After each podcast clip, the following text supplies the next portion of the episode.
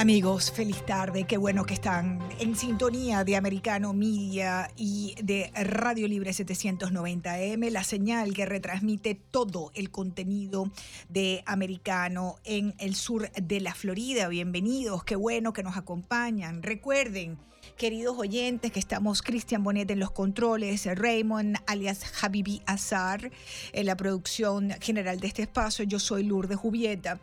Toda la programación de Americano la pueden eh, disfrutar a través de nuestra aplicación. Bájenla en sus teléfonos, en sus tabletas. Ahí está Americano Media. Es totalmente gratis esa aplicación. La consiguen tanto en el App Store como el Play Store. Es decir, lo mismo si usted, usted tiene Samsung que si tiene iPhone, usted allí va a poder bajar esta aplicación y no perderse ni un minuto ni un segundo de nuestra programación. Igualmente, estamos en la página web americanomedia.com. Todo lo que es noticia allí está para que ustedes estén bien informados y por supuesto convocarlos a que nos sigan en nuestras redes sociales, la que usted más le guste. La que usted más le guste. ¿Le gusta Facebook? Allí está Americano Media. ¿Le gusta Twitter? Ahí, por supuesto, está Americano Media. También en Truth Social, en Telegram, eh, en Getter. La que usted le guste, allí está Americano Media. Bien, en breve vamos a estar conversando con el congresista federal eh, republicano Mario Díaz Balart y vamos a estar hablando con el congresista de varios temas, entre ellos, bueno, eh, hacia dónde va la investigación en el Congreso, ¿no? Del um, de la Casa Blanca, de Joe Biden.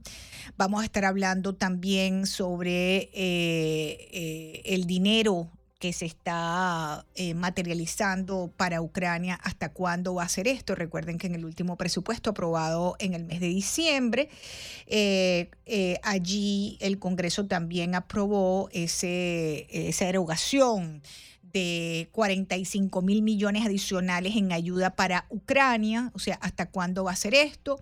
Y también vamos a hablar del tema que es noticia y que nos debe interesar a todos, que es el techo de la deuda en los Estados Unidos. Ustedes, por supuesto, que escuchan eh, Americano Media, están al tanto que la em, eh, secretaria del Tesoro, la la persona encargada precisamente de esta estabilidad financiera en el país, eh, a través de lo que es el Departamento del Tesoro, Janet Yellen ha dicho que estamos a pocos días de tocar el límite el límite de deuda actual, que es de 31.38 billones con B de burro de dólares. Y esto va a ocurrir en dos días. En dos días vamos a haber tocado ese techo de la deuda de Estados Unidos. Y tocar ese techo, queridos amigos oyentes, pone la estabilidad financiera de este país en riesgo, ¿no? Eh, ah, precisamente en el Congreso, que es algo que quiero hablar con Mario Díaz Valar, eh, pues republicanos y demócratas ya están preparándose nuevamente para ese, eh, esa discusión habitual que se produce sobre el techo de la deuda en Estados Unidos, eh, que, como les decía hace un segundo, em, digamos que afecta directamente la estabilidad financiera de este país. El Departamento del Tesoro el viernes pasado, a través de Janet Yellen, dijo que espera que el país alcance el límite de deuda actual de esa cifra monstruosa, uno no sabe ni escribir 31.38 billones. Hay que preguntarle a Raúl Mascanosa, nuestro experto economista y financiero, que ustedes pueden escuchar su show aquí en Americano todas las tardes a las 4 en punto. Tienen que escuchar a Raúl Mascanosa hablando de este tema porque él lo explica clarito y facilito el tema de los billones, trillions en inglés, billones con B de burro en español. Y que bueno, queridos amigos oyentes, yo no sé cuántos, cuántos ceros lleva, pero sí sé que está por encima de la producción de este país por varios eh, billones, ¿no? Es decir, que em, estamos en rojo estamos en rojo. Y ahora eh, la Cámara de Representantes no sabemos si los republicanos en la Cámara van a aceptar levantar ese techo de la deuda eh, que el presidente Joe Biden y los eh, demócratas del Senado han prometido rechazar. ¿Y qué es el techo de la deuda? Bueno, como el resto de nosotros, los gobiernos deben pedir prestado cuando gastan más dinero del que reciben. Es decir, Estados Unidos gasta más de lo que produce. Entonces, eso se hace mediante una figura que son los bonos, queridos amigos oyentes. ¿Qué son los bonos? Los bonos son pagarés en los que se promete devolver ese dinero en el futuro y realizar los pagos de los intereses de manera regular. Usted, si usted pide prestado, como pedimos un préstamo al banco, cualquiera de nosotros, ya sea para comprar una casa, para comprar un vehículo, para lo que sea, pues se supone que usted pague eh, eh, usted pague esa deuda con unas condiciones, ¿verdad? Y esas condiciones, entre las condiciones están los intereses. Bueno, em, en, el caso de, los préstamos eh, en Estados Unidos, digamos, al, país, a la nación, es exactamente igual. Eso se hace, como les decía, con estos pagarés que el gobierno dice, no, yo lo voy a pagar a futuro. Y esa deuda Em, del gobierno es la suma total de todo ese dinero que se presta. ¿no? El tope de la deuda que el Congreso estableció hace 100 años es la cantidad máxima que el gobierno puede pedir prestado. La cantidad máxima que el gobierno puede pedir prestado y es un límite a la deuda nacional. Ahora ustedes me dirán, ¿y qué es la deuda nacional? Bueno, la deuda del gobierno eh, para este enero 10 era de 30.92 billones, 30 trillions, 30.92 trillions en inglés, billones en español, aproximadamente. Escuchen, queridos amigos oyentes, porque el tema ese es hoy con Mario Díaz Valar. Porque esos 30.92 billones con B de burro son aproximadamente un 22% más que el valor de todos los bienes y servicios que se producirán en la economía de Estados Unidos en este año. Es decir, estamos en rojo. La cuenta no da.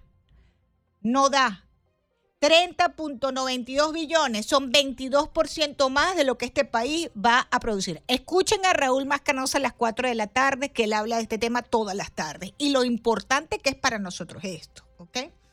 Entonces, el resto de esa, esa, esa diferencia es lo que se llama la deuda pública, ¿ok? Bueno, ¿quiénes son los mayores este, tenedores? de em, esa, esa deuda. Japón y China, con alrededor de un billón cada, cada, cada país.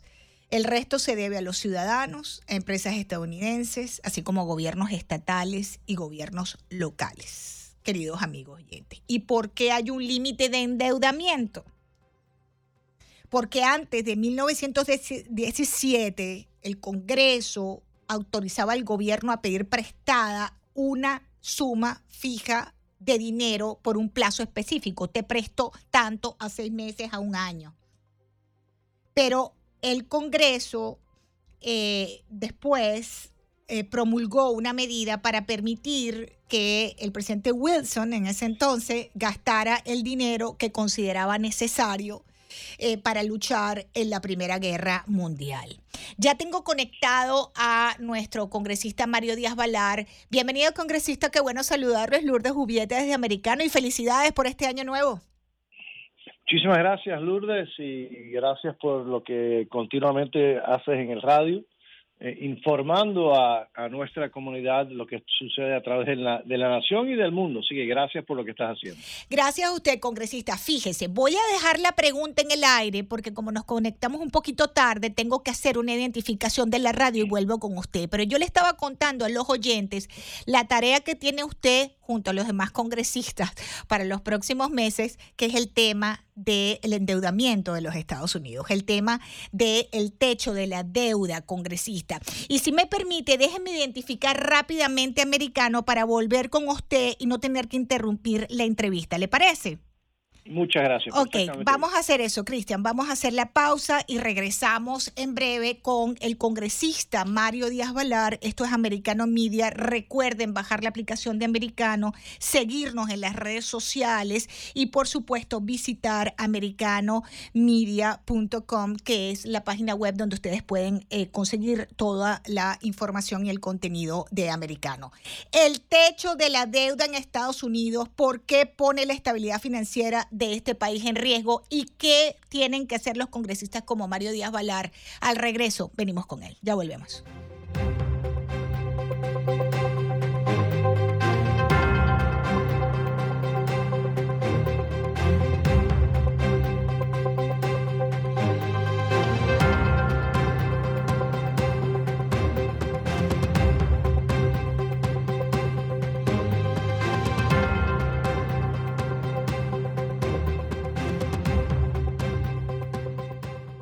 Continuamos, queridos amigos oyentes. Gracias por la inmensa sintonía de este espacio informativo. Yo soy Lourdes Jubieta, acompañada a esta hora por el congresista federal Mario Díaz Valar. Congresista, gracias por haberme esperado durante este, este corte. Usted sabe cómo son los medios eh, de, de comunicación. Usted ya está acostumbrado, tiene muchas horas en esto. Bueno, Lourdes, y, el, capitalismo es positivo. Así, así es. así yo nunca me quejo cuando hay muchos anuncios, que eso, quiere decir que está funcionando la, que está funcionando. capital. Correcto. Bueno, lo que no estoy muy clara que esté funcionando es la economía del país cuando vemos que la Secretaría del Tesoro advirtió que en dos días, el 19 de enero, este, bueno, vamos a llegar al techo de la deuda. Eh, ¿A usted le ha tocado estos temas de presupuestos y de techos de deuda durante toda su carrera? ¿Cómo ve lo que se avisora en el Congreso sobre este tema? Sí, Lourdes, el, el, techo de la deuda. Estamos hablando de que eh, por la deuda, por los gastos del pasado, ¿no? Eh, llegamos al punto donde básicamente la tarjeta de crédito está llena. Está Entonces, eh, la izquierda, los demócratas lo que quieren es, bueno, dar otra tarjeta de crédito, continuar buscando otras tarjetas de crédito y seguir subiendo la deuda lo que los republicanos decimos es, es verdad, desafortunadamente tenemos que pagar por las deudas del pasado, pero al mismo tiempo eso es como si uno tiene un hijo y su hijo ahora eh, la tarjeta de crédito que uno le da, la lleva hasta el tope y entonces ahora dice, mira, me hace falta otra porque ya está el tope. Aquí hay lo que los demócratas dicen es perfecto, vamos a darle otra tarjeta de crédito para que siga eh, poniendo deuda. Nosotros pensamos que lo que hay que hacer es quitarle la tarjeta de crédito y decirle, no, vamos a cambiar el rumbo para que no tengas que seguir llenando las tarjetas de crédito.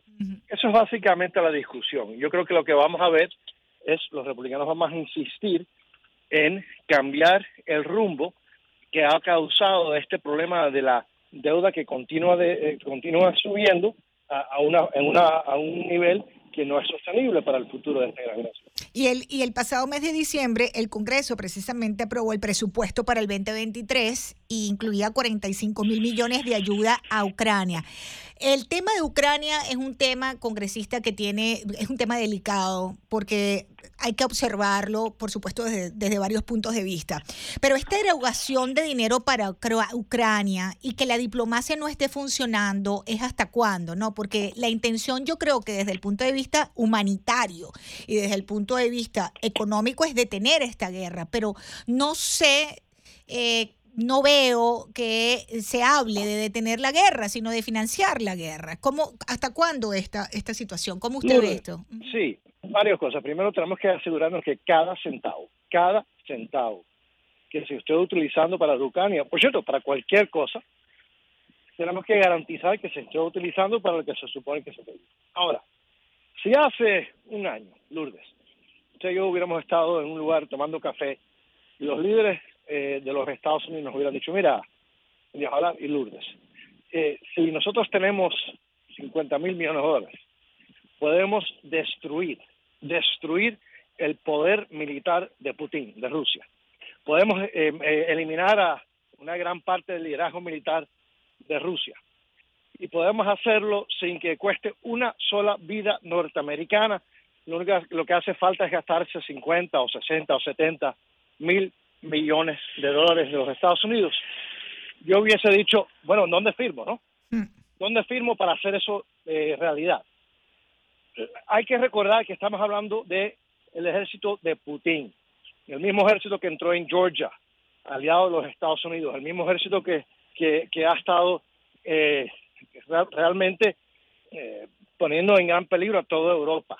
Entonces la pregunta es, si gana Putin, ¿cuánto vamos a tener que gastar? si gana. Entonces eso no es una alternativa. Que Putin gane esta guerra no es una alternativa. Lo, lo importante es que no se pierdan vidas americanas y hacerlo de la forma más eh, eficaz posible con, eh, obviamente, el menos dinero norteamericano posible. Pero hasta ahora lo que estamos viendo es que los ucranianos están derrotando a los rusos, están matando a los rusos, no hemos perdido una vida americana. Eh, yo creo que eso es positivo para todo el mundo. Y, y, pero, pero ¿no cree que también sería positivo tratar de detener esta situación, congresista?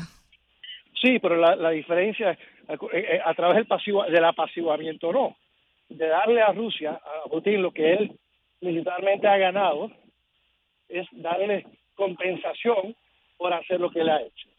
Eso no es aceptable. Eh, Winston Churchill dijo que el apaciguamiento es darle comida a un cocodrilo esperando que te coma un Sabemos quién es Putin. Esto no es la primera vez, la primera vez que él ha utilizado sus fuerzas armadas en contra de aliados de los Estados Unidos. Ahora lo que hay que hacer es derrotar a Putin, hacerlo lo antes posible, eficazmente, sin malgastar dinero y sin que cueste eh, vidas norteamericanas. Estamos conversando con el congresista federal Mario Díaz Valar. En otro orden de ideas, quería preguntarle, aprovechando que lo tengo en el programa, son muchos temas.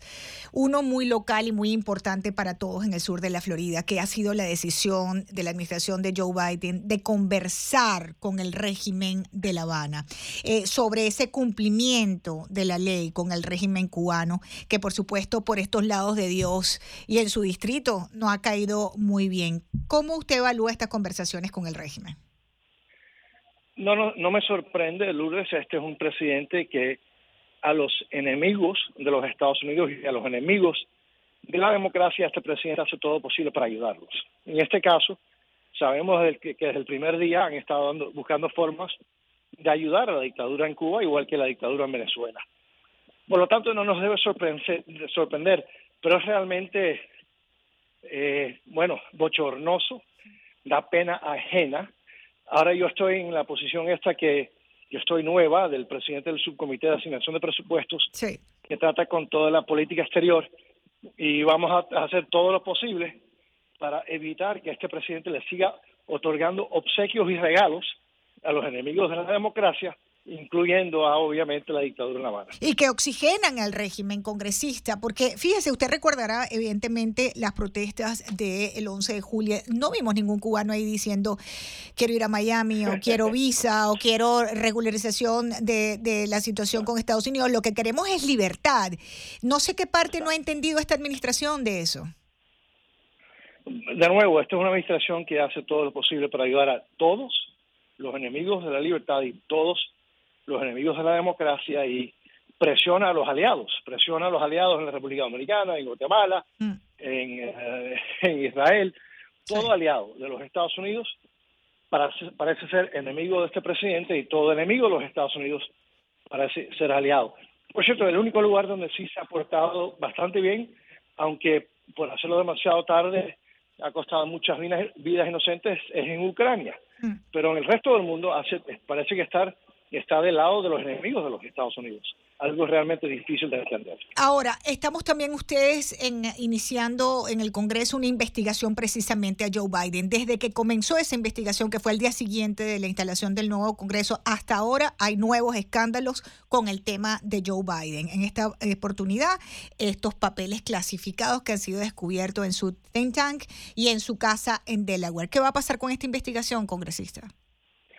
Vamos a ver lo que dicen los hechos, pero yo sospecho que, que, este presidente, eh, bueno, tiene, tiene unas, eh, unas conexiones muy peligrosas a través de su familia, de su hermano y de su hijo, con eh, agentes y instituciones de China comunista, algo que nos debe preocupar a, todos, a todos. Ya ahora vemos eh, este nuevo escándalo ¿no? de los documentos eh, secretos y Lourdes, perdóname el, ruido, pero es que estoy caminando en el Capitolio de los Estados Unidos, a pesar de que la Cámara no está en sesión, yo sí estoy aquí con el comité que decide eh, dónde, dónde los miembros sirven, ¿no? en qué comité eh, sirven todos los miembros, así que estoy en eso y por eso... Gracias, no se preocupe. Eh, no, eh, estas investigaciones yo creo que hacen falta.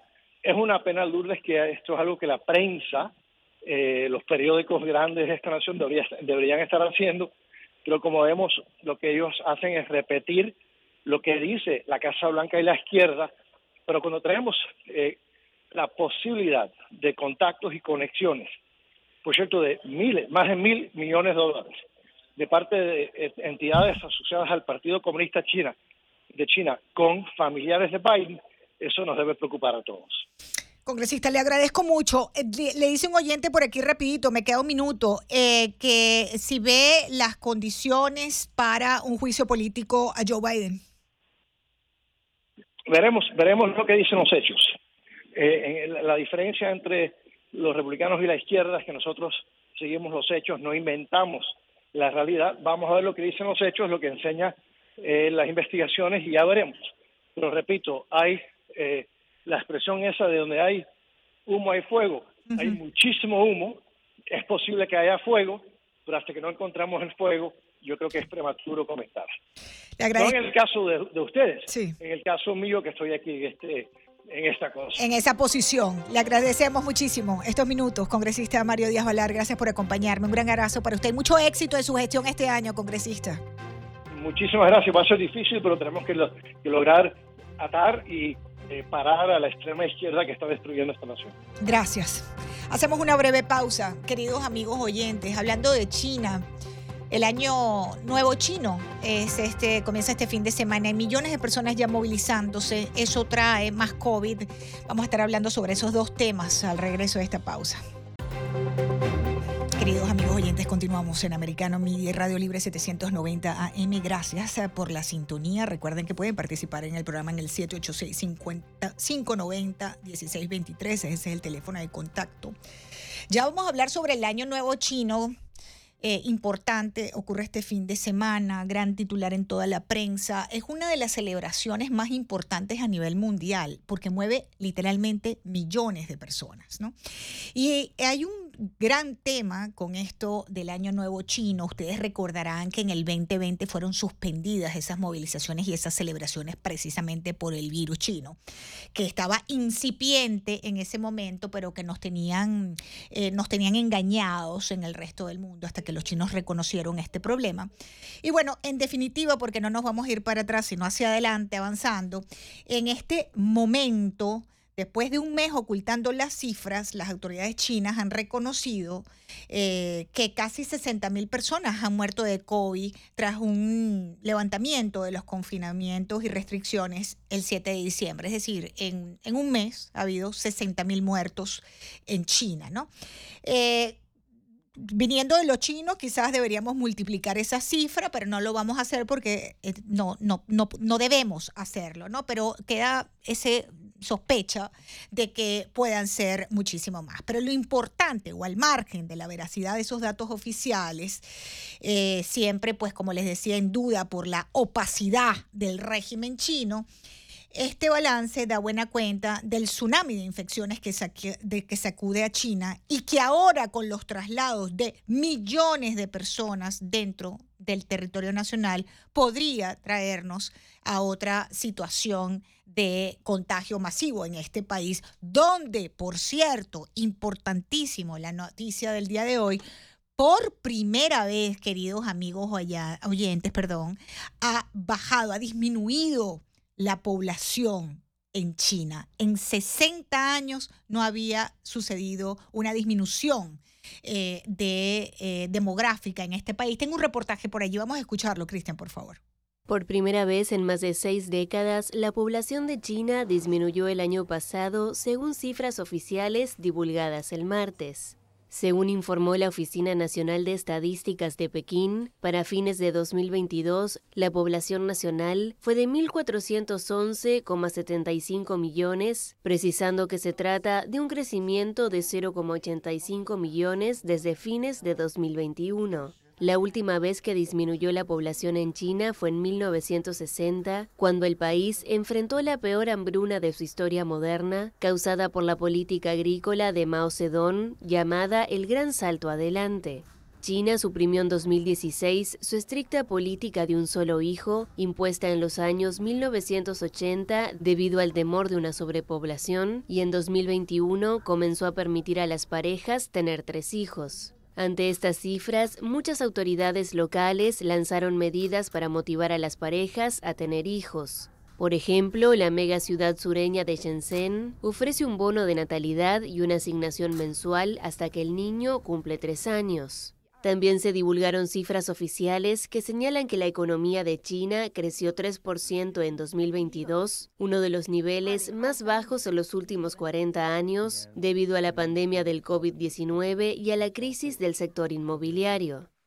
Nos enfrentamos a un entorno internacional complejo y desafiante. La demanda interna se contrae, hay perturbaciones en la oferta y las expectativas se debilitan. La triple presión se mantiene. La recuperación económica significativa aún no está sólidamente establecida. Pekín se había planteado una meta de 5,5% de expansión para el año pasado, inferior al nivel de 2021, cuando el Producto Interno Bruto del gigante asiático creció más de 8%. Las cifras del martes son las peores desde la contracción de 1,6% en 1976, el año de la muerte de Mao Zedong, y excluyendo 2020 luego de que emergió el coronavirus en la ciudad de Wuhan a fines de 2019. Muy bien. Y eh, este fin de semana, como les decía, es la gran toma de temperatura de la situación con el virus chino, amigos oyentes, porque ya se están trasladando millones de personas. Es una celebración importantísima, pero déjenme decirle, no solamente en China, en muchos países de Asia y de América Latina. Es impresionante, por ejemplo, en Buenos Aires, cómo celebran el Año Nuevo Chino, por supuesto en Estados Unidos, en todas las comunidades, pero en distintos países de América Latina es una, una fecha que se celebra eh, ampliamente. Y justamente para hablar de ese tema, tengo muchísimo agrado en darle la bienvenida a Americano a Alicia Sánchez. Alicia es periodista, es comunicadora, pero es experta en Feng Shui. Bienvenida Alicia, qué bueno saludarte. Es Lourdes Jubieta en Americano Media.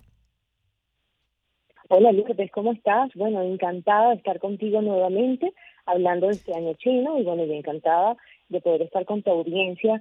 Eh, y bueno, nada, vamos a conversar de lo que viene este año para el mundo con este conejito. Muy importante, este, bueno, las personas que nos escuchan, es que la, la, mm, celebración de este año nuevo chino siempre varía. La gente se pregunta, ¿por qué no una fecha fija? No, la astrología china y en lo que son este tipo de celebraciones no se hace eh, este, una fecha fija, solamente cuando entra el sol se maneja un calendario lunisolar que maneja tanto el, la luna los movimientos lunares también con la llegada del sol y en este caso con la luna nosotros tomamos este el este esta fecha importantísima que se va a dar ahora el 22 de, de enero para entrada de Año Nuevo Chino, pero aquí es muy importante saber que también hay que tomar en cuenta nuestra entrada particular de Luna Nueva. La Luna Nueva en Acuario es la que nos va a determinar a nosotros la entrada de Año Nuevo Chino para solamente las festividades.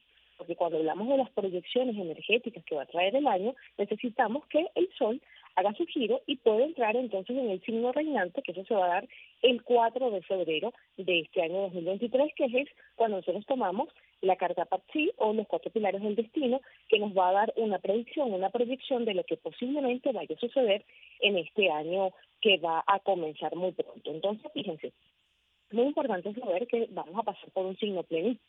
Eh, se le llama plenitudes a los signos que representan los puntos eh, eh, principales o cardinales en este caso de nuestro planeta, por supuesto, vamos a tomar en cuenta que el conejo representa el este.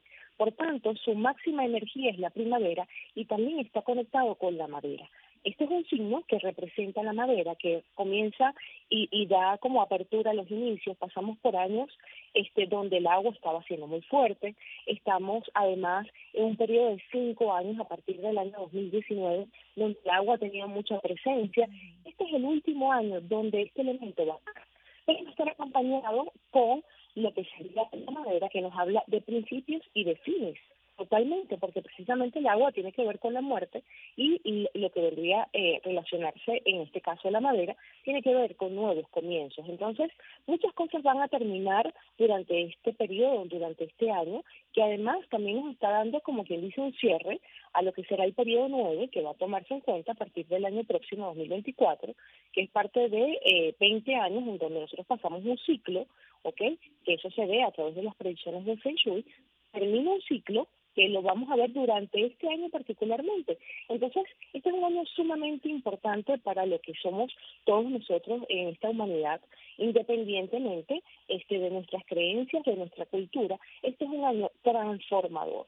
Y precisamente lo que nos va a traer este conejo es finalizar ciclos para comenzar cosas nuevas. Y cuando hablamos de cosas nuevas también hay que hablar del desapego, porque nuevamente el agua, independientemente que este es su último año en presencia, porque este conejo, o que también es denominado como Mao, va a estar acompañado de Kui, que en este caso vendría siendo el agua yin, que va a acompañarlo en este tallo celestial y nos va a determinar que vamos a pasar nuevamente por un proceso de enfermedad y que va a terminar, va a culminar con el paso de este año. Esto quiere decir que lo que se abrió en el 2019, en, el, en lo que fue el mes de noviembre, que fue el primer paciente de COVID, muy probablemente con lo que se espera para el año del conejo, que vuelvan, volvamos a tener como una especie de pico y esto vuelva a bajar para terminar definitivamente ese reinado este tan dificultoso de enfermedades y de muertes que trajo al mundo desde el año 2019.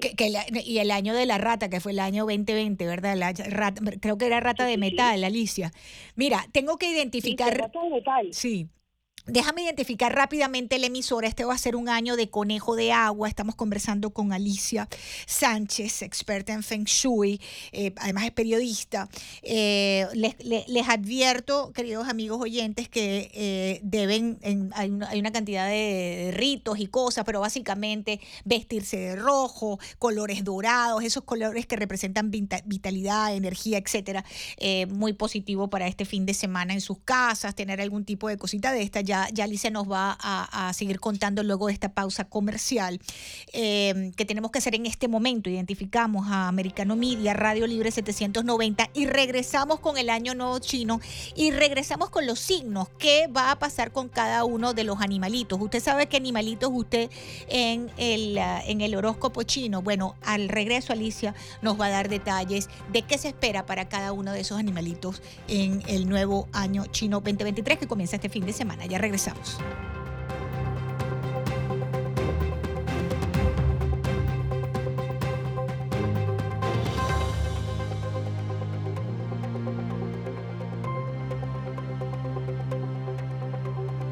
Continuamos, queridos amigos oyentes de Americano Media, de norte a sur, de este a oeste, en los Estados Unidos, Radio Libre 790M. Estamos en el sur de la Florida. Yo soy Lourdes Jubieta, acompañada hoy de Alicia Sánchez, periodista experta en temas de Feng Shui. Tenemos el Año Nuevo Chino encima. Muchos de ustedes me están escribiendo que lo celebran y que quieren saber las predicciones para los signos. Alicia, gracias por continuar con nosotros. Bueno, vamos a hablar entonces de lo que viene, porque la gente está Exactamente. de lo que vamos a tener. Bueno, fíjense, muy importante. Este, lo que tenemos que saber primerito es cuándo lo vamos a celebrar, porque hay una gran confusión de si es el 22 o el 21. Eso es muy importante aclarar, porque tenemos que tomar en cuenta cuándo llega la luna nueva. Y en este caso, para Miami, específicamente, nosotros vamos a tener entonces que a las 15 y 55 ¿ok? Es cuando va a entrar el signo chino para eh, eh, esa región de Estados Unidos. Entonces, todas estas personas que quieren hacer la celebración, tomen en cuenta esa hora del día 21, el día sábado, es cuando realmente este, esa parte del mundo va a tener la presencia del año nuevo lunar y es cuando se comienzan a realizar las celebraciones. Muy bien. Generalmente uno siempre lo asocia a nuestro 31, que a las 12 de la noche Correcto. hacemos nosotros nuestra celebración. Pero en este caso hay que tomar en cuenta la luna nueva porque es la que nos va a indicar la hora exacta y precisa de cuándo se va a manifestar. Entonces nosotros de este lado, en América, pues eh, nosotros vamos a hacer la celebración entre el, eh, la hora 15, 14 y 16, por lo menos en Venezuela, a las 16.55 nosotros vamos a estar entonces en la entrada de este año lunar y por tanto las celebraciones deberían hacerse justamente a la fecha. ¿Qué es interesante? Como bien decías en el corte anterior, que hay que vestirse de color rojo, hay que utilizar los colores dorados, el color amarillo, porque precisamente esos son los colores favoritos en esta, en esta festividad. Es como un código de vestimenta porque precisamente esos colores son los que nos, nos conectan con la estabilidad, en este caso el amarillo, y la vida la vamos a tomar a través del color rojo, representante también de esta, de esta cultura asiática, donde el rojo siempre a la alegría, a la buena suerte y por supuesto a la vida. Y precisamente es lo que nosotros queremos este, tratar de cosechar durante este próximo año eh, y de sembrar, de ciertamente eh, de tener una larga vida y además de esto alejarnos de las enfermedades, porque es precisamente el signo conejo el que va a traer la estrella de la enfermedad durante el transitar de su año. Entonces es muy importante saber que hay que cuidar la salud, porque nuevamente vuelve un signo plenitud, como bien decías también en el corte, en el año de la rata de metal, un signo que era de agua acompañado por metal, estaba afectando definitivamente el área de salud del mundo. Muy importante que ahora vamos a tener nuevamente otra siguiente plenitud, que es la que le sigue. Después de, de la rata comienza el conejo, después tenemos un caballo, después tenemos un gallo, como signos plenitudes. Eso quiere decir que hay que poner muchísima atención porque lo que abrió la rata lo va a terminar probablemente este conejito.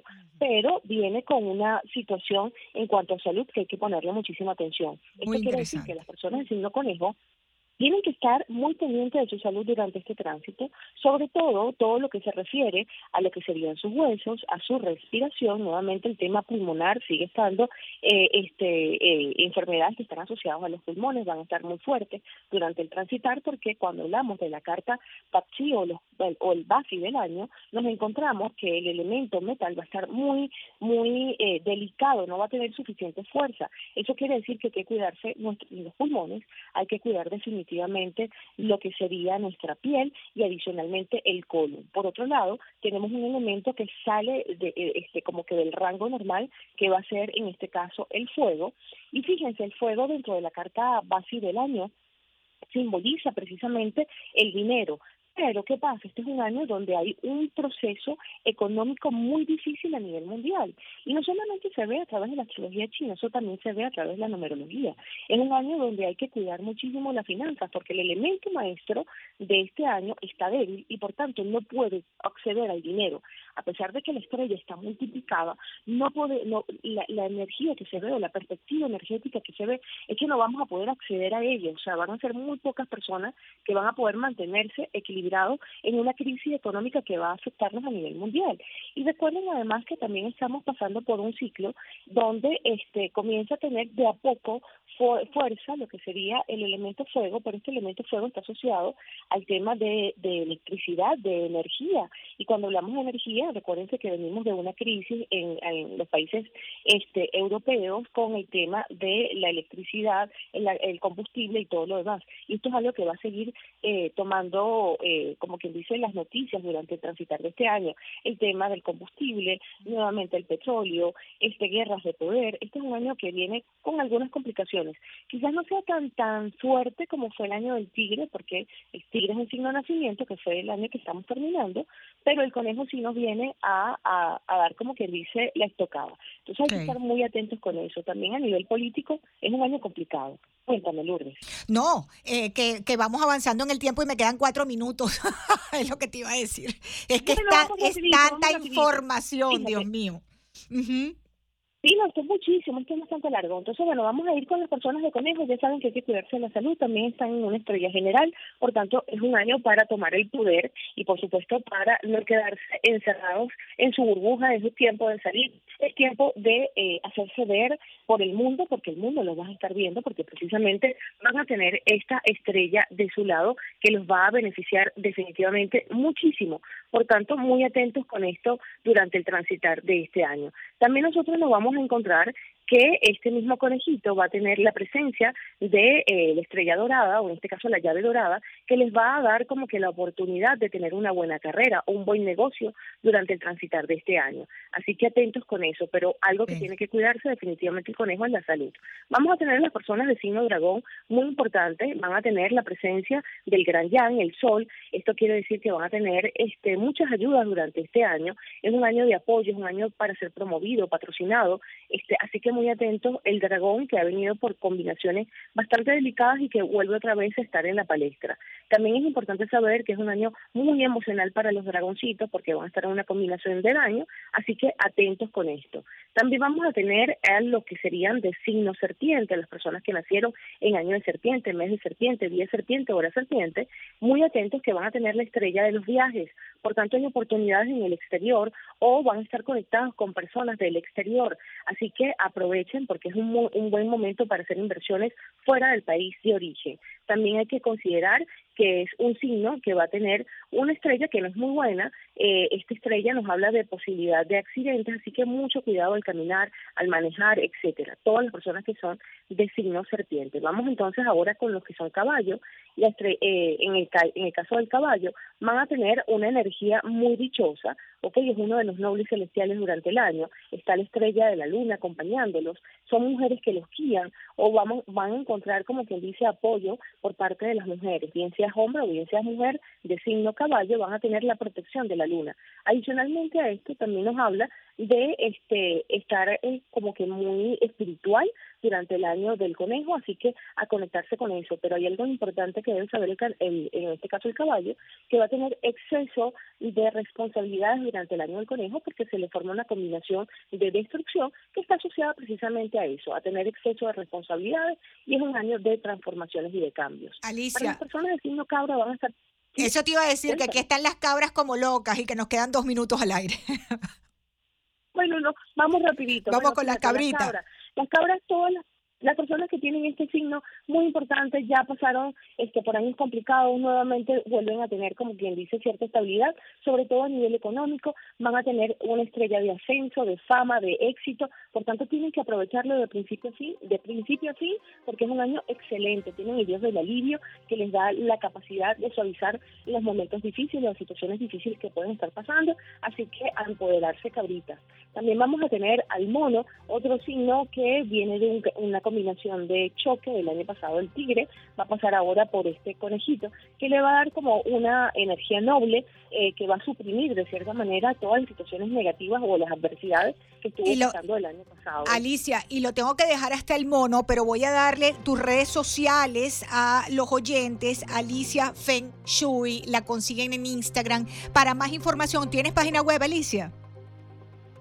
No, tengo página web, pero por medio de las redes sociales pueden encontrar muchísima información que estoy colocando día a día para que las personas puedan hacer su celebración como debe ser. Además, información muchísima de Feng Shui y el Muy bien. Alicia Sánchez, amigos oyentes en las redes sociales, Alicia Feng Shui, gracias. Se nos acaba el tiempo. Que tengan todos una feliz tarde.